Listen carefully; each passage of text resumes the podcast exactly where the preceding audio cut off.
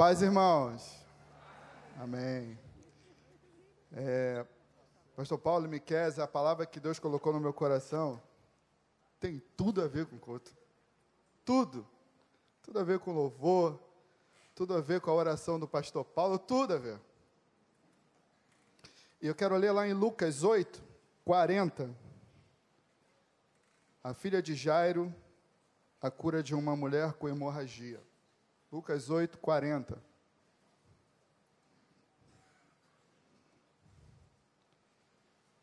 Quando Jesus voltou, a multidão o recebeu, pois todos estavam à sua espera. Então veio um homem chamado Jairo, chefe da sinagoga, e prostrando aos pés de Jesus, implorava-lhe que fosse até a sua casa. Porque tinha uma filha única, de cerca de 12 anos, que estava à beira de, da morte. Enquanto ele se dirigia para lá, a multidão o comprimia, o apertava. E uma mulher que sofria de uma hemorragia, havia 12 anos e gastara todos os seus bens com os médicos, mas não havia conseguido ser curada por ninguém. Aproximando-se por trás, tocou a borda do manto de Jesus, e a sua hemorragia estancou imediatamente. Jesus perguntou: Quem me tocou? Como todos negassem, Pedro lhe disse: Mestre, a multidão te aperta e te comprime, te oprime. Mas Jesus disse: Alguém me tocou, pois percebi que saiu de mim poder. Então, vendo que não podia mais passar por despercebida, a mulher aproximou-se trêmula e, prostrando-se diante dele, declarou-lhe perante todo o povo o motivo por que havia tocado e como fora imediatamente curado. E ele disse: Filha, a tua fé te salvou, vá em paz. Enquanto Jesus ainda falava, alguém da casa do chefe da sinagoga veio avisar: A tua filha já está morta. Não incomode mais o mestre. Ouvindo, porém, Jesus disse a Jairo: Não temas, crê somente e ela será curada. Tendo chegado à sua casa, Jesus não permitiu que entrassem não permitiu que entrassem com ele, com exceção de Pedro, João e Tiago, o pai e a mãe da menina. E todos choravam e se lamentavam. Ele, porém, disse: Não choreis, ela não está morta, mas dormindo. Riram dele, sabendo que ela estava morta. Então ele, então ele pegando pela mão, exclamou: Menina, levanta-te. E o espírito dela voltou e ela se levantou imediatamente. E Jesus mandou que ele desse de comer. E seus pais ficaram maravilhados. Mas ele ordenou que a ninguém contasse o que havia acontecido. Irmão, semana passada, no domingo à noite, quando eu já sabia que eu ia pregar, eu fiquei olhando essa multidão. E eu falei, Senhor, a palavra de domingo à noite não pode ser de homens. A palavra de domingo à noite não pode ser de um conhecimento humano. A palavra do domingo à noite, Senhor, tem que ser do teu trono. Tem que ser do teu espírito. Para que haja a cura, para que haja a transformação, para que haja a libertação, tem que ser o Senhor. Porque por mais que tenha um pregador com conhecimento preparado, ele não tem o poder de entrar no seu coração. E eu pedi isso a Deus. E eu queria, irmão, se eu pudesse dar um tema para essa palavra, o tema seria palavras de morte, que tem tudo a ver com o que o pastor Paulo sentiu. Palavras de morte. Irmãos, Jairo é um, é, um, é um personagem que a gente não tem muita informação, mas eu gosto desse cara. Quando a gente lê essa passagem, a Bíblia fala que Jairo foi ao encontro do Senhor e se prostrou. Mas não dá para a gente passar batido nessa passagem. Porque para Jairo procurar Jesus, ele teve que vencer muita coisa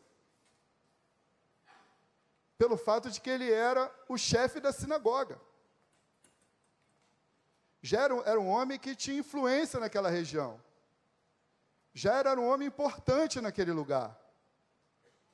Jairo era o líder da Assembleia dos Judeus, da sinagoga. Então, para ele ir até Jesus, fica fácil da gente imaginar que antes dele ter ido, até pela sua importância, pela sua influência, certamente ele fez igual aquela mulher que tocou lá na frente de Jesus, ele tentou de tudo. Amor não deve ter faltado àquela menina. Os recursos que ele poderia oferecer para aquela menina, certamente ele procurou.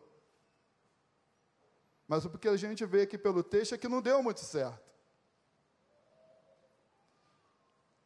Eu acredito que Jairo deve ter buscado apoio, pedido para orar o pessoal da sinagoga, deve ter buscado conhe médicos conhecidos, mas não recebeu, não resolveu. E para Jairo procurar Jesus era meio complicado, porque, irmãos, para os religiosos daquela época, Jesus era um, um blasfêmio.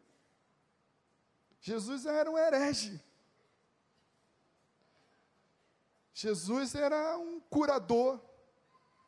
Jesus era um enganador. E como que ele, sendo chefe de uma sinagoga, ele poderia procurar exatamente essa pessoa?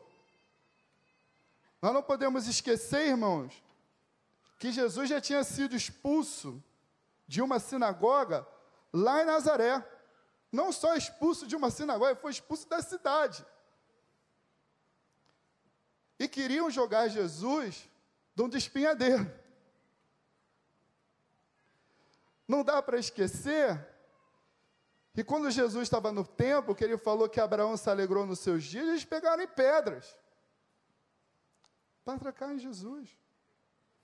Não podemos esquecer que os religiosos falavam que Jesus expulsava demônio pelo poder dos demônios, pelo poder de Beuzebu, chefe dos demônios.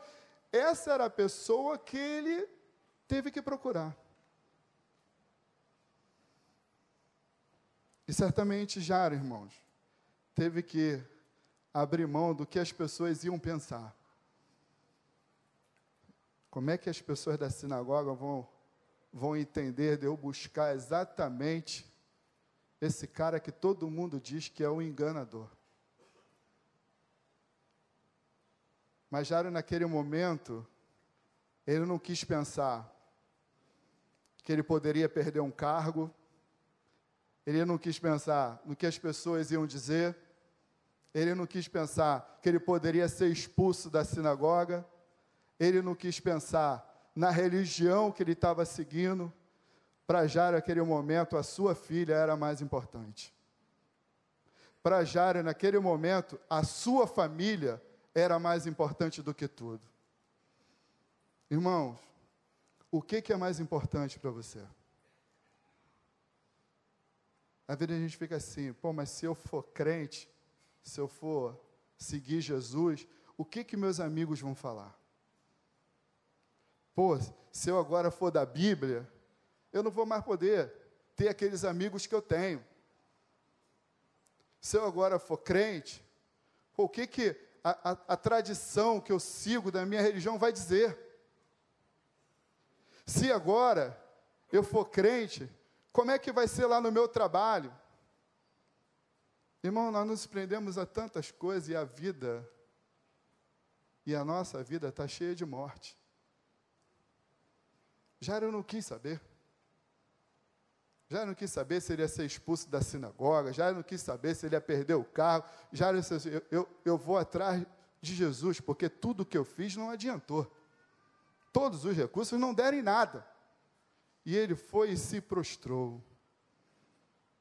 E se tem uma coisa bacana, é que todo mundo que procura Jesus encontra.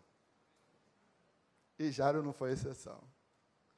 Eu não sei se você veio procurar Jesus nessa noite, mas se você ainda não achou, você ainda vai achar ele hoje. E o que é bacana é que Jesus não falou que assim, hum, esse cara não é estranho. Vem cá, tu não é daquele lá da líder lá da, da sinagoga, que, que lá embaixo queriam me dar um couro, não? Você não faz parte daquele grupo que queria me jogar do espinhadeiro, não? Eu acho que você é daquele grupo. Como é que você está vindo me buscar? Jesus não faz isso, irmãos. Se próximo você vai na minha casa, ele falou assim: vou. Quando Jesus se encontra com Pedro, depois da ressurreição, que Pedro está pescando, que Jesus está lá comendo peixe, ele não fala assim, está lá, eles, eles comem o peixe, depois ele chama Pedro para uma conversa. Ele não fala assim para Pedro, pô Pedro, você falou que era meu fechamento, pô. Falou que estava comigo. Você falou que não ia roer corda, pô. Quando o negócio pegou, você me negou, ele me negou três, pô. Ô, Pedrão, pisou na bola comigo. Jesus falou isso para Pedro? Falou. Se tem uma coisa, irmãos, que Jesus não faz é jogar nada na cara de ninguém. E se tem uma coisa que Jesus faz, é amar todos. Vinde a mim, todos. Foi ele que falou. Vinde a mim todos. Pô, mas o cara é o Jairo, o cara é o líder da sinagoga. Esse pessoal aí tentou jogar Jesus de um precipício. Esse pessoal tacou pedra. Vinde a mim. Pô, mas você não sabe o que, que eu já fiz, já pintei e bordei. Vinde a mim. É o que meu padrinho fala. Ele fala assim: eu não entendo por que, que você se tornou crente. Eu falei, por quê? Porque você não é ex-nada. Igreja de crente, tudo é ex. Ex-maluco, ex não sei o quê, ex não sei o quê, tudo ex. Eu falei, mas a graça do poder do Senhor e do amor é esse. Alcança todos. E quando ele olhou Jairo, Jairo se prostrou. Ele falou, Jairo, eu vou na sua casa sem problema nenhum. Ele não jogou na cara de Jairo. Ele não acusou Jairo de nada. Ele falou assim, eu vou na sua casa, Jairo. Estamos indo lá. E quando Jesus vai na direção da casa de Jairo, acontece uma situação aqui. Há uma mulher que já sofria 12 anos pelo fluxo de sangue, ela toca nas vestes de Jesus. E Jesus para. Ele para. Ele falou: alguém me tocou. E Pedro falou assim, mas como se alguém te tocou? Todos lhe tocam. Nós estamos dentro do BRT, sete horas da manhã, e o senhor vai me perguntar, quem lhe tocou? Todos lhe tocam. Ele falou, não, não, não. Alguém me tocou diferente, porque eu sei que de mim saiu poder. A mulher, não podendo mais se ocultar, mas a minha cabeça não está na mulher, a minha cabeça está em Jairo. Porque, irmão, Jairo foi atrás de Jesus porque a sua filha estava na beira da onde? Da morte. A situação de Jairo era o quê? Urgente. E agora a mulher entra no meio do negócio. E toda vez que eu leio essa passagem, quando chega na história dessa mulher, eu lembro da minha sogra. Não, ela é uma benção. É porque quando ela vai te contar um negócio, senta. Porque ela vai contar um negócio. E ela sofria bastante tempo. E certamente ela deve ter falado para Jesus: Senhor, eu vou falar para o Senhor a minha história. Olha, a primeira vez que fui no médico foi assim, a segunda vez foi assim, e imagina Jairo. Meu Deus do céu, essa mulher agora que você contou toda essa história, e a fé de Jairo, que já era grande, agora aumenta. Pô, se ela só encostou na borda do vestido dele, com essa idade, ficou pronta, minha menina de 12 anos vai mole. Mas o interessante, irmãos, que quem curou aquela mulher não foi o vestido ou a borda do vestido de Jesus. Quem curou aquela mulher foi a fé dela. A gente tem que ter esse entendimento. Porque se a borda do vestido curasse, todos aqueles que encostaram nele tinham ficado curado. Mas a fé daquela mulher curou.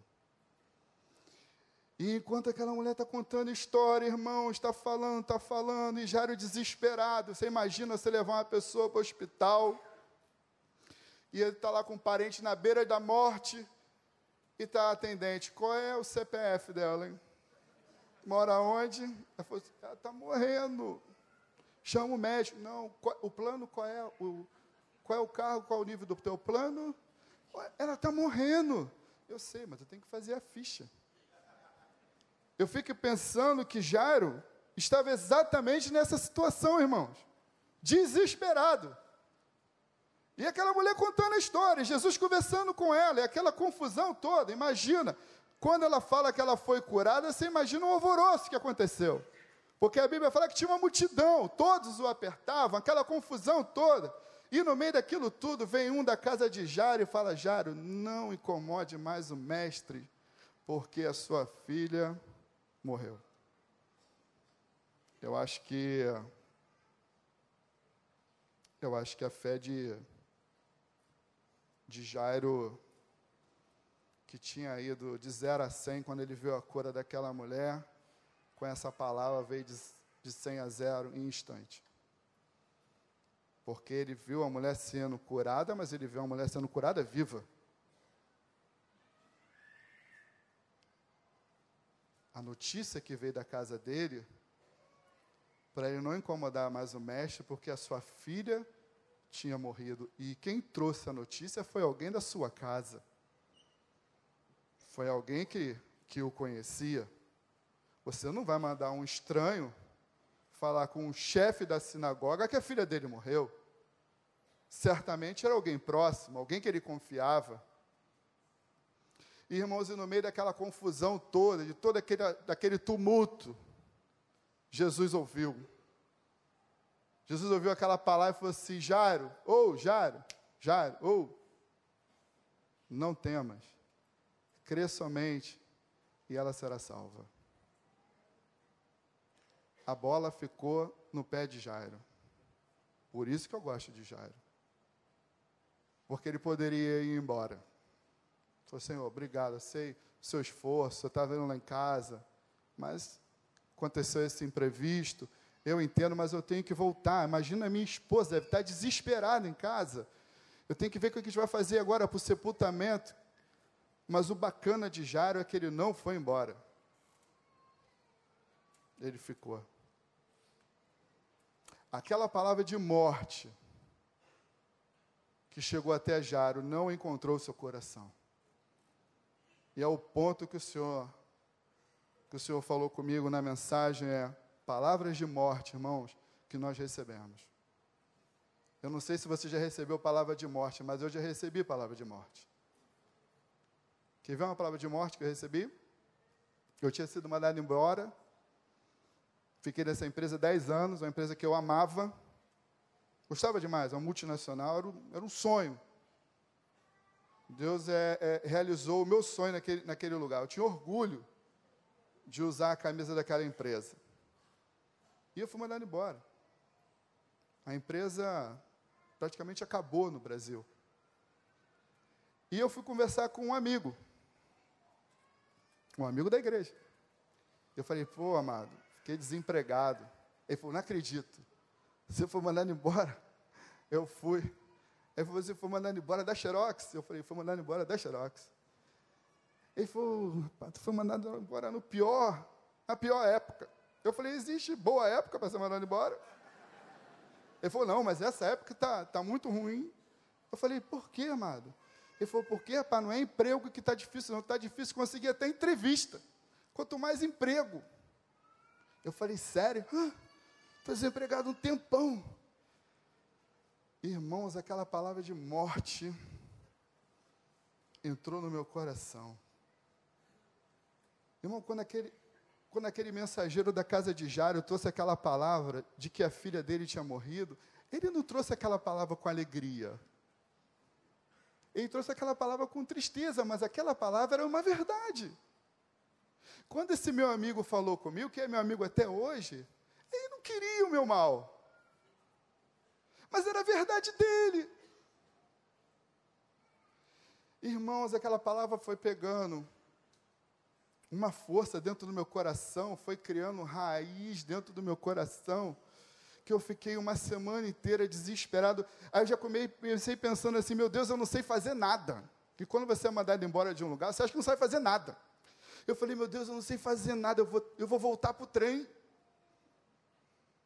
Eu vou voltar para o trem, vou, vou voltar a ser camelô no trem. Eu falei: meu Deus, eu vou voltar para o trem, que eu não sei fazer nada. E uma semana, duas semanas depois, eu estava conversando com um casal pastoral da igreja que, que eu frequentava, conversando com a esposa do pastor, ela é panamenha, Sneda, e ela falou assim, eu estava conversando com ela, não sei se a Cacá estava, e o pastor passou, e ela falou assim, Amadeu, Clóvis está desempregado, foi mandado embora da empresa. E o pastor falou assim, foi mandado embora da empresa. Se Deus fechou, Deus tem uma porta melhor para você. Fica firme. Ele tinha mania de bater no ombro, tem até hoje. Fica firme. Se Deus fechou, Deus vai abrir uma porta para você.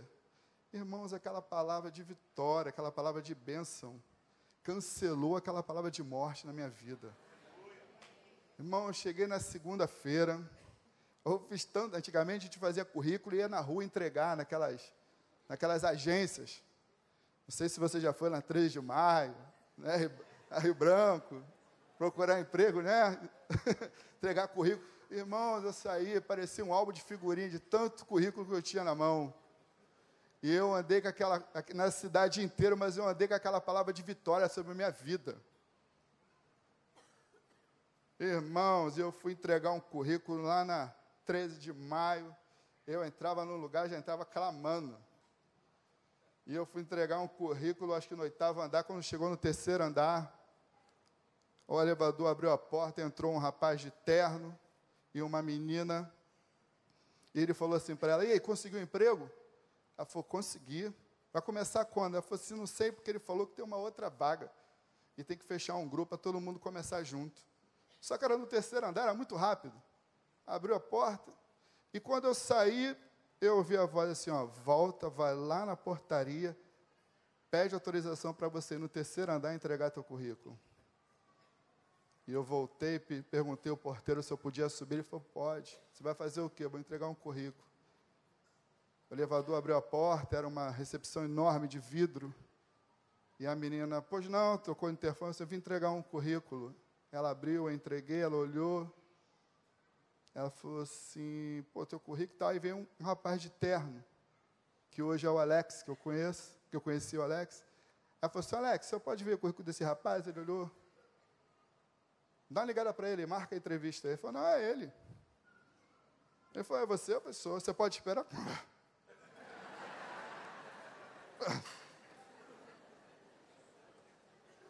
Não, posso não. Eu doido para chegar em casa para falar minha esposa tinha arrumado emprego. Não é verdade? Irmãos, eu fiz a entrevista. Ele falou assim, ó, quero um cara assim, vendedor. Cara vendedor. Beleza? Bom, fechou. Foi qual o salário? Foi assim, o salário? Céu é o limite para você. Foi assim, o que é céu é o limite? O que você vender é seu salário, filho. Você não vender nada? Não vender nada o máximo que eu posso fazer é pedir a Deus por você. Falei, esse é o emprego? Eu falei, é, esse é o emprego. Bora. Fechado. Fechado. Cheguei em casa e falei, Cacá, estou arrumando emprego, arrumei emprego. Bom emprego? Oxe, bom. Vai ganhar quanto? Céu é o limite, Cacá. ah, mas tem benefício? Lotado de benefício. Como é que é isso? Tem que vender, Cacá. Tem que vender. Sério? Sério. Mas não tem nenhum fixo, não, não. Ele falou que só oração. Vai encarar? Vou encarar, porque tem uma palavra de vitória sobre mim. Fiquei irmãos, uns três meses. Depois de três meses, eu fui convidado para participar de um processo de uma empresa que eu estou até hoje. Estou lá quase 18 anos. Entrei naquela empresa, não tinha 80 funcionários, hoje tem 500. Quando eu fui participar do, do processo para essa empresa que eu estou agora, eu nunca tinha trabalhado com venda, irmão. Trabalhava na Xerox com parte operacional. E quando eu fui participar da entrevista nessa empresa, o gerente falou assim: Eu preciso de um cara que, que tem a cultura de uma grande empresa, mas eu preciso de um cara que tem uma pegada de vendedor. Eu tinha três meses de, com aquela experiência. Irmãos, eu entrei naquele emprego porque eu aceitei um emprego que não tinha salário. Às vezes a gente despreza as portas que Deus abre para a gente. Cuidado com a porta que você está fechando. Cuidado com aquilo que você está abrindo mão. Porque pode ser um início daquilo que Deus quer fazer com você. E quando Estevão me deu aquela palavra, eu falei, meu Deus, mas aquela palavra foi revertida em bênção. Irmãos, eu não sei se você recebeu alguma palavra de morte. De repente, a palavra de morte que você recebeu, seu casamento não tem mais jeito. De repente, a palavra que você recebeu é que quando, e ó, quando o filho entra por esse caminho, não tem mais jeito. Isso é uma palavra de morte. Às vezes a palavra de morte é para um jovem. Fica assim, pô, eu quero fazer uma faculdade. Pô, mas tu vai fazer faculdade para quê, meu irmão? Cheio de gente desempregado, cheio de advogado parado, cheio de engenheiro parado. Para que, que você vai estudar? É uma verdade, mas é a verdade dele, pô. Não é a sua verdade. Não é a palavra que está sobre você. E às vezes essa palavra nos param. Ah, para que eu vou estudar? Realmente, para que eu vou pagar faculdade? Quatro anos, realmente, para cair no mercado não tem vaga, para ficar aí fazendo o quê? E essas palavras vão te parando. Pô, estou pensando em abrir um negócio. Para que você é louca? Você não está vendo a economia do país? Para que, que você vai abrir um negócio? Espera melhorar. Sabe quando vai melhorar? Nunca. Só que essas palavras vão nos matando. De repente você recebeu essa semana um diagnóstico de morte. Só que isso nos para. Mas Deus deu uma palavra para Jário assim: Jário, não temas, crê somente, e ela será salva. Irmãos, eu não sei qual é a palavra de morte que está sobre a sua vida, mas aquilo que Deus colocou no meu coração para falar para você é: não temas. Crê somente. O que que você deixou de fazer por causa de uma palavra de morte? Mas interessante que o texto continua. E ele falou que assim, ó, fica firme, não temas, eu vou na sua casa.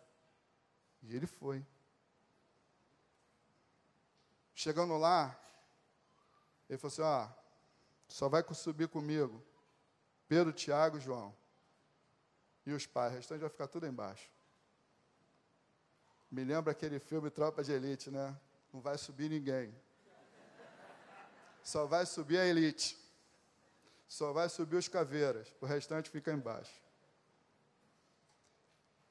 Por que, que Jesus falou assim: ó, só vai comigo Pedro, Tiago e João? pastor Miquel falou aqui, por isso que eu falei que culto, essa pregação tem tudo a ver com culto, ele falou sobre a transfiguração. E quem estava na transfiguração? Pedro, Tiago e João. Mas tinha doze, mas os três eram íntimos. Você imagina se Jesus levasse Tomé? Hã? Ué? Mas ele não era discípulo? Ele não fazia parte dos doze? Ele não fazia parte da igreja?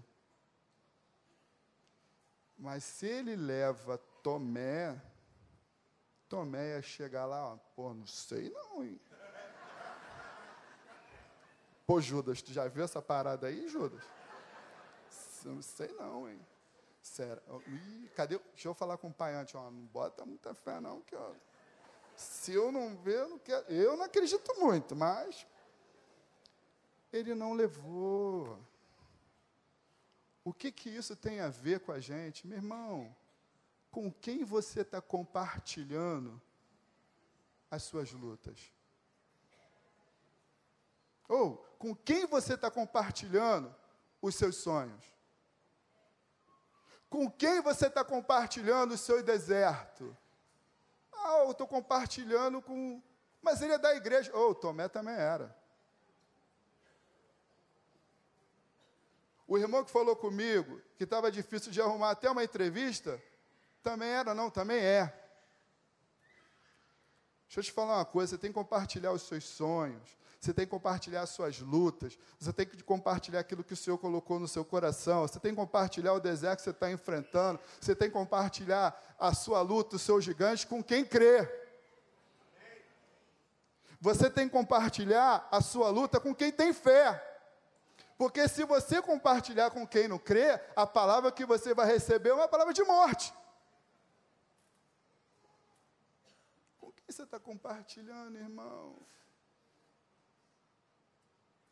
Com quem você está compartilhando a sua vida? Jesus falou assim: oh, só esses três, o pai, a mãe, e ninguém sobe. E quando ele falou que a menina não estava morta, todo mundo ficou rindo. Porque a menina realmente estava morta. Mas para Jesus não. De repente, irmãos, você fala que assim, ó, a minha empresa já morreu. Mas para Jesus não. De repente você chegou aqui e falou assim, o meu casamento já morreu. Mas para Jesus não. De repente você chegou aqui e falou assim, o meu sonho já morreu. Mas para Jesus não. O meu filho já morreu mas para Jesus não. Não morreu aquilo que ele te prometeu. E todo mundo riu. Mas tem um detalhe extremamente interessante. Jesus falou que assim, eu sou o caminho, eu sou a verdade e a vida. Quando Jairo falou assim: Senhor, vá na minha casa, ele voa. Onde que é o caminho? Vamos. Quando ele falou assim: Jairo, não temas, crê somente que ela será salva, ele falou o quê? A verdade. Quando ele chegou na casa de Jairo, existiu uma morte, mas quando Jesus chegou na casa de Jairo, chegou a chegou a vida. Eu sou o caminho, a verdade e a vida. Tem um, tem um teólogo contemporâneo, porque você tem que falar o nome de teólogo, aquela coisa toda, né? Tem um teólogo contemporâneo chamado Cláudio Duarte, que ele fala assim: se tem um povo naquela época que não gostava de Jesus, era o pessoal da funerária, meu irmão.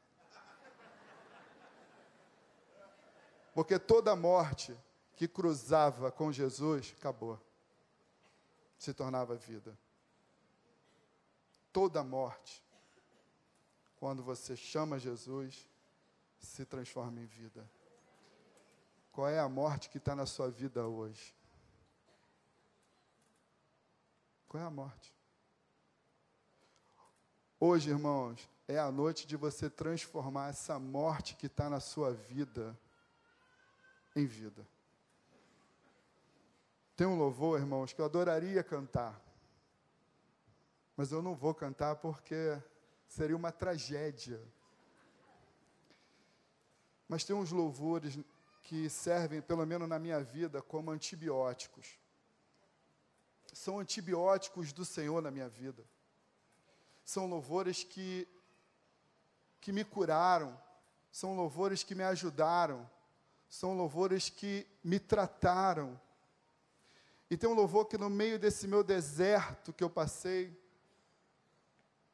porque eu recebi muita mensagem, muita, muitas palavras de morte, eu recebi muitas.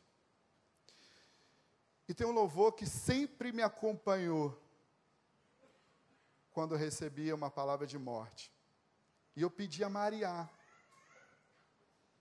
para Maria ministrar um louvor junto com o Tuta. Esse louvor, irmãos, é para você ouvir e deixar ele entrar no seu coração, porque ele faz parte da mensagem.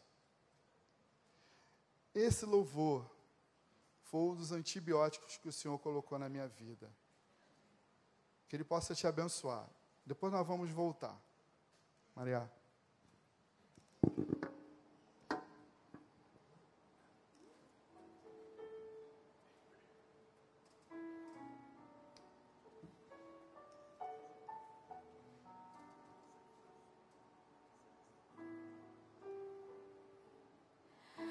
Pode escurecer, posso ser rodeado pelo que nunca esperei. E estar em uma neblina de uma grande dor. E pensar que não há saída para mim.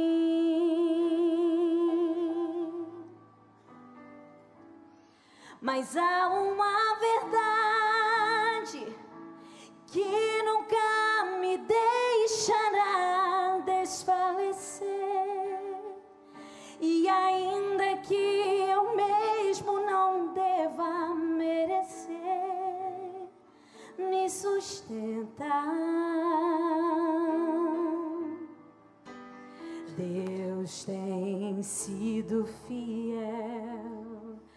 Deus tem sido fiel. Sua fidelidade nunca acabará permanecerá, sempre me acompanhará. Deus tem sido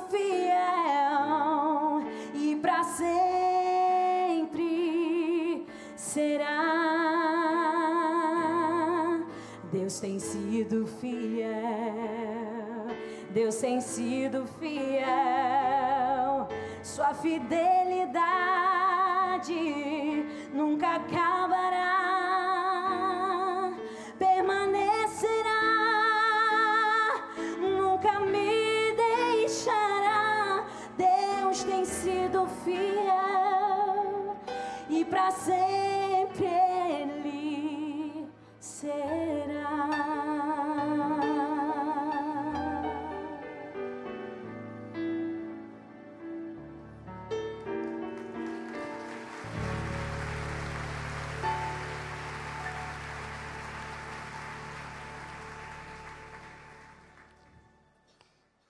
Irmãos, o Deus que, que servimos é fiel. Independentemente do, do que você possa estar enfrentando, existe um Deus que é fiel. Existe um Deus que traz à existência aquilo que não existe. Existe um Deus que abre porta onde não há nem parede. Porque Ele falou que nem olhos viram, nem ouvidos ouviram, e nem jamais penetrou no seu coração aquilo que Ele tem preparado. Irmãos, eu não sei a palavra de morte que, que alcançou o seu coração. Eu não sei a palavra de morte que parou a sua vida. Eu não sei a palavra de morte que parou o seu sonho. Eu não sei a palavra de morte que matou algo em você. Mas eu queria que você tomasse uma posição para juntos jogarmos essa palavra de morte para fora. Para que a gente venha quebrar essa palavra de morte que foi lançada sobre você no mundo espiritual. Para que gente venha lançar sobre você a palavra de vitória, uma palavra de vida. Para que você saia daqui hoje, irmãos, restaurado. Para que você saia daqui hoje curado. Para que você saia daqui hoje cantando louvor que Jesus mudou essa história. Porque foi ele que falou: não temas, crê somente, e ela será salva. Irmão, não tema, crê somente. Não abre mão daquilo que um dia ele colocou no seu coração, porque você recebeu uma palavra de morte. Vamos ficar de pé, irmãos?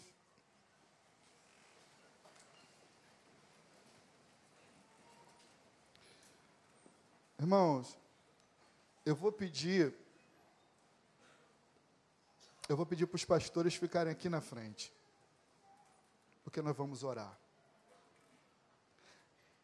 Aquilo que o Espírito Santo tinha colocado no pastor, no coração do pastor Paulo, ele não sabia nem quem eu ia pregar. Já era um Espírito trabalhando para quebrar o seu coração. Quando Deus tocou no coração dele, ele falou assim: Ó, tem algo diferente aqui hoje. E quando ele orou, era para preparar o seu coração para você receber uma palavra que ia quebrar aquela palavra de morte que veio sobre a sua vida. Irmãos, nós vamos orar. E nós vamos declarar uma palavra de vitória sobre a sua vida. Eu não sei o que, que você. O que, que você deixou de crer. Eu não sei o que morreu na sua vida. Mas eu sei que existe um Deus que vai trazer vida naquilo que está com cheiro de morte. Eu gostaria de convidar para você vir aqui no altar, você que, que quer jogar aquela palavra de morte, quer deixar aqui hoje e sair daqui com uma palavra de vitória.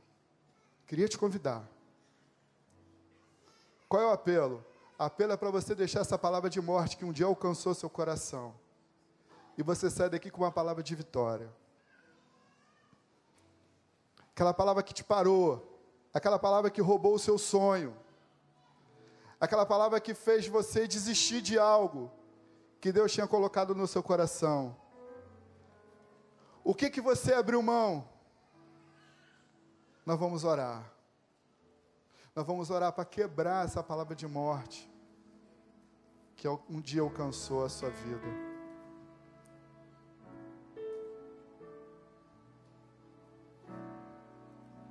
Sei que os teus olhos Você pode vir, irmão. sempre atentos permanecem em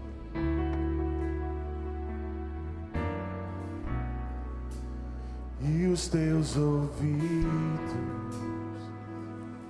estão sensíveis para ouvir meu clamor. Posso até chorar, mas a alegria vem de manhã. És Deus de perto e não de longe, nunca mudaste, tu és fiel.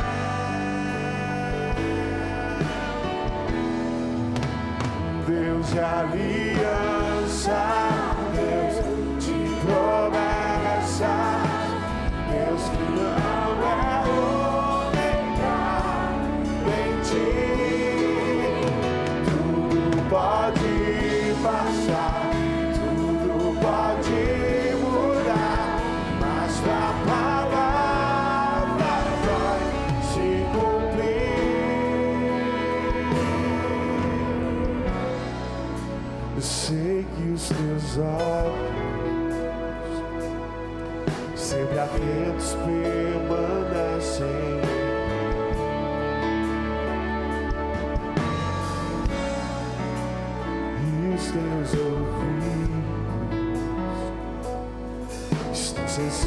vez para ouvir meu clamor. Posso até chorar, mas a alegria.